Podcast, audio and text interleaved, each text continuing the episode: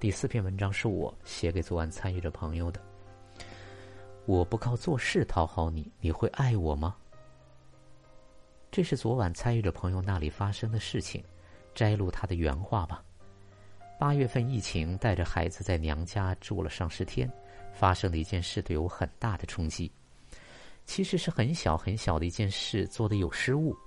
我妈知道后直接冷暴力不理我，我主动找她也不理我，直到第二天也不理。后来他希望我去帮他做事，我也是为了讨好他去做的。我很努力的做了整整一天，我妈这才愿意和我说话。再回头来看，就觉得特别的哀伤，好像和妈妈的互动，很多时候都是这样。我但凡一点没做好，妈妈就冷暴力，然后我就会拼命做事去讨好妈妈。后来到了自己新生家庭，和老公的关系也是一样，恰好老公也好像就是另外一个妈妈，不同的方式上，我没做到让老公满意，他就不停的抱怨指责，我就用不停的做事去讨好，虽然内在是有抗拒。但是还是会按照他的方式去满足他，所以让我觉得我的最大价值就是做事儿。在原生家庭和妈妈的关系里，在新生家庭和老公的关系里，一旦出现问题，就闷头做事儿来讨好对方。亲密关系里处理冲突的模式就是靠做事去讨好，让关系转危为安，维持下去。靠做事去讨好对方，事情也做了，关系也好了。看上去还不错呀，不然这种模式不会持续三十多年，对不对？可是几十年下来，这种在亲密关系的模式中，对于他个人层面而言却是灾难。按照他的原话就是：最近两个多月状态都非常不好，时常觉得自己像是进入了抑郁的状态。前段时间工作没那么忙时，经常晚上失眠，会想很多，然后一个人默默流泪，甚至很多时候会觉得活着没有意思。讨好模式，牺牲自己的利益，却换来关系和自己想要的好。可是关系，哪怕最简单的关系，也是两个人之间的互动总和。只要其中一个人出了问题，这个关系一定是会出问题的。所以，关系只是表面的好，并非真的好。具体说，亲密关系中的讨好模式，就是对内隐忍自己的需要、渴望、期待、想法等。对外用自己各种擅长或者不擅长的方式，比如总是习惯性做事、买礼物、主动揽责、为别人考虑等等，让对方感觉舒服，继而达到缓解矛盾和冲突，让关系维持宾主尽欢、天下太平的状态。讨好模式是牺牲自己让别人舒服的方式，在运作双方的关系。做事来讨好对方，就是很常见的一种。昨晚参与的朋友自己都觉察到了，为什么会这样呢？还是跟自己的成长经历和原生家庭父母对待外界人事物，或者父母对待孩子的方式，有着非常直接的关系。拿昨晚参与的朋友来说吧，小时候父母长期不在自己身边，跟奶奶一起生活，可是奶奶也不是很喜欢他，不怎么管他。幼年时候的他基本上都是一个人孤孤单单的生活。而他发现，只要他做事，妈妈就显得开心，就会对自己好一些。于是，小小的他就知道怎么和妈妈打交道，于是习惯性去做事，让妈妈开心。妈妈对自己好的模式就慢慢形成。还有一位朋友，家境贫寒，从小看到父母在债主那里低声下气，不断用语言去讨好对方，他自己特别难过，很哀伤。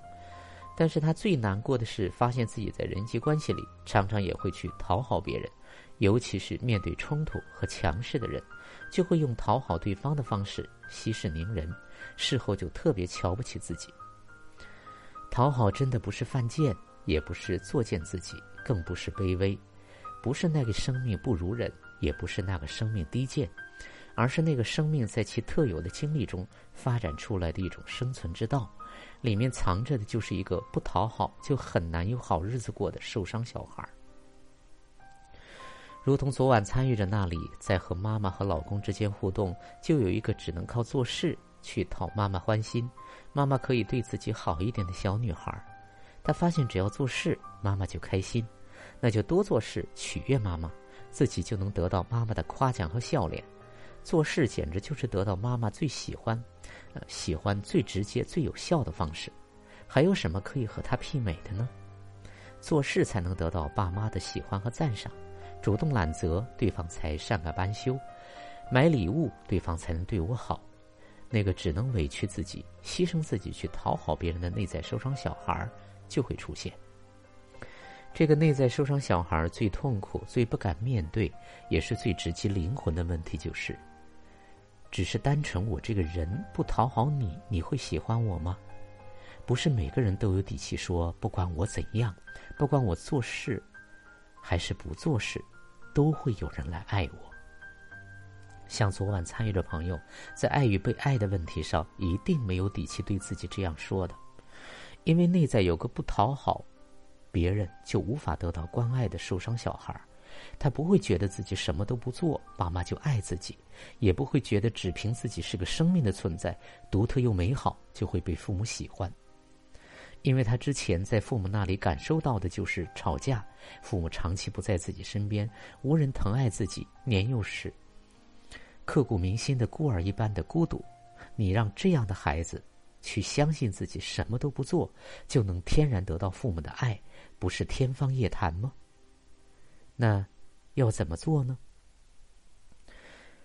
当然，能掌握陪伴内在受伤小孩的方法非常的重要，这是武汉雅欣的课程之一，多次也写过，今天就不赘述这个稍显专业的东西。在日常要怎么突破这种让人会抑郁的讨好模式呢？第一，尊重自己这里的想法、感受和情绪等，这个是要自己来尊重。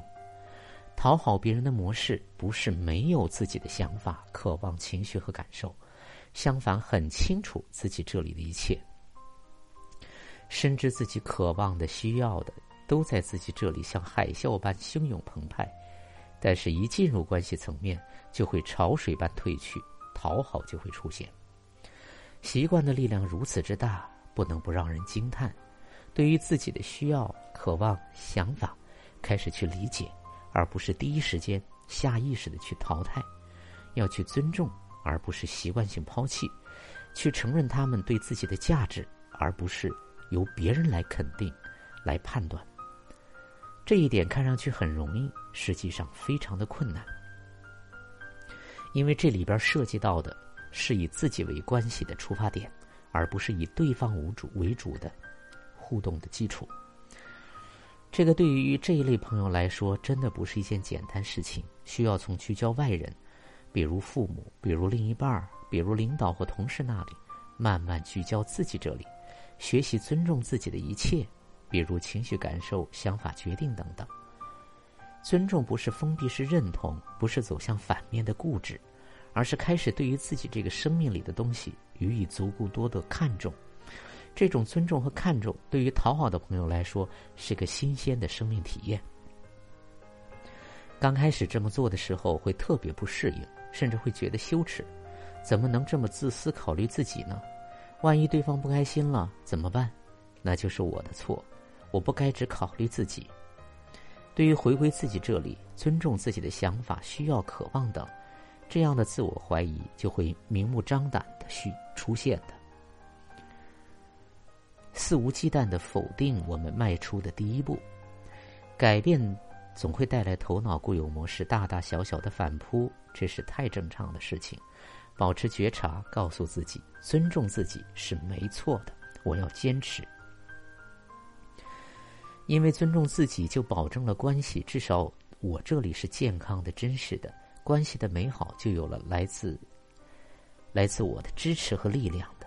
第二，勇敢去表达自己的需要、渴望和决定等。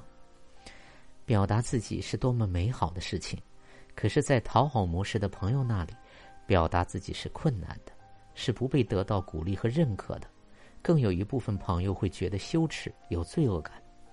因为觉得自己不值得说出来会被人耻笑或嘲讽，因为遭受过，所以说出来就觉得羞耻。是的，讨好型模式生活的朋友，往往吸引到的强势、控制、否定、打击、批评的另一半，大概率会出现，不然会去讨好谁呢？温和懂你的人，你的讨好是没有施展的舞台和空间的，只有强势、控制、否定、批判等特质的人那里。才是讨好这种模式大展身手的空间。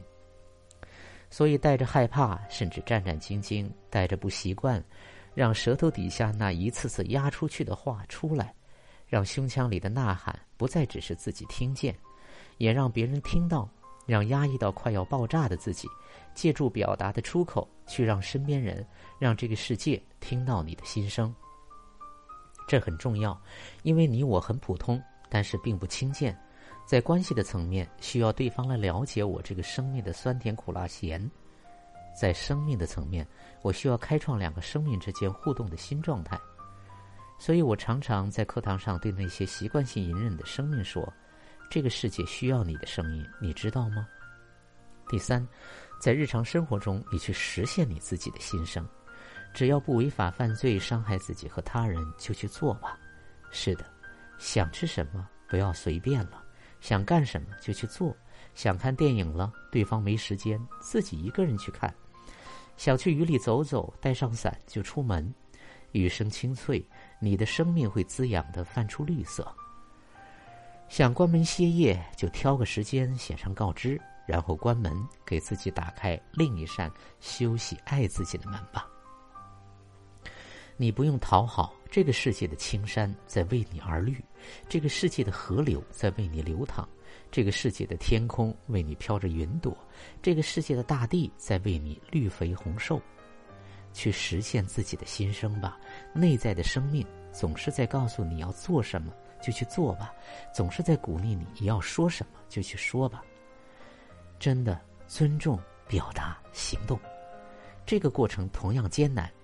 但是这是给自己的一次次新生，再大的困难，在生命新生面前是可以被超越的。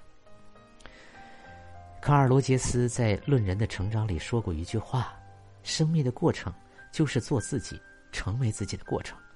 借助做事讨好别人的痛苦，去慢慢学习做自己，慢慢成为自己。从这个视角看，这又是多么美丽非凡的一趟旅程啊！”